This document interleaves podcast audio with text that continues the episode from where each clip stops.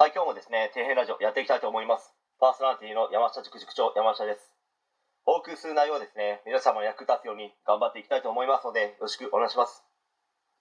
え今回はですね、例のマスク拒否男について、パート1に関して、ま、ちょっと語っていきたいと思うんですけど、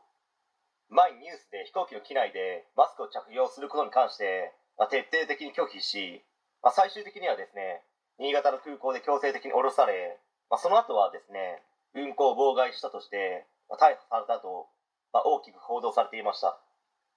しかしですね、再び千葉県の某飲食店で、店内にいた男性にですね、暴行を働き、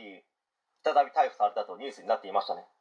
まあ、ここで気にならない人は気にならないのかもしれないですけど、自分は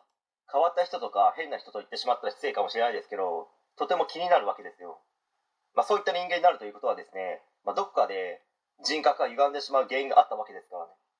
まあ、そしてネットで少し調べてみるとですね、なんと東大卒と書いてありまして、しかもですね、京都の超名門私立高校からストレートで東大に合格し、しかもですね、文化一類みたいです。まあ、その後はですね、東大の大学院に進んだみたいですけど、まあ、中退したと書いてありまして、まあ、ここで、あれとなりますよね。まあ、中退した理由としましては、本人はですね、大学の教授か研究者になりたかったらしいんですけど、4年間頑張っても論文が通らなかったらしくて、まあ、そこで生まれて初めてですね、挫折を経験し、まあ、そこでもう嫌になってしまったのか、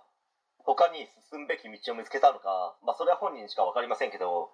大学院を中退したということはですね、まあ、この方の知人の方がおっしゃっていまして、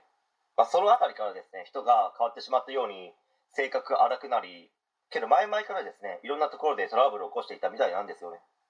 まあ、いろいろと知人の方がですね、話されていた内容を見ていくと、まあ、どうしてもですね、この方のお父さんが、この方の性格を歪ませた原因があるのかなという点は否めない気がしますね。まあ、それはどういった部分になるのかということをですね、パート2で話してみたいと思います。はい。えー今回以上になります。ご視聴ありがとうございました。できましたらチャンネル登録の方よろしくお願いします。